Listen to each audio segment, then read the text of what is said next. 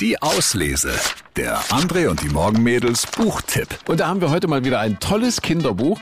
Fiese Viecher. Warum Ratte, Wespe und Co. viel cooler sind, als du denkst. Von Vero Mischitz und Claudia Gotthard. Es geht also um Tiere, die auf den ersten Blick vielleicht nicht unbedingt kuschelig und flauschig sind. Buch drehen, mehr verstehen. Das ist das Motto. Das heißt, auf der einen Seite steht immer die landläufige Meinung und auf der anderen Buchseite die erstaunlichen Fakten.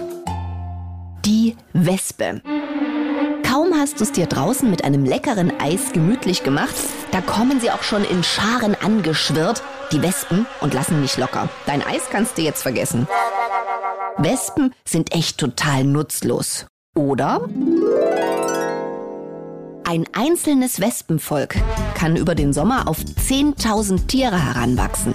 Da sind eine Menge Mäuler zu stopfen. Bis zu zwei Kilo Insekten verputzt der Nachwuchs eines einzigen Volks pro Tag.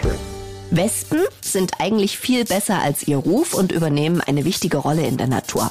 Einerseits sorgen sie dafür, dass sich andere Insekten nicht zu stark vermehren, andererseits dienen sie größeren Tieren als Nahrung.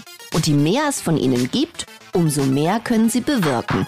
Wespen sind also besonders nützlich. Fiese Viecher. Warum Ratte, Wespe und Co. viel cooler sind, als du denkst, von Vero Mischitz und Claudia Gotthard.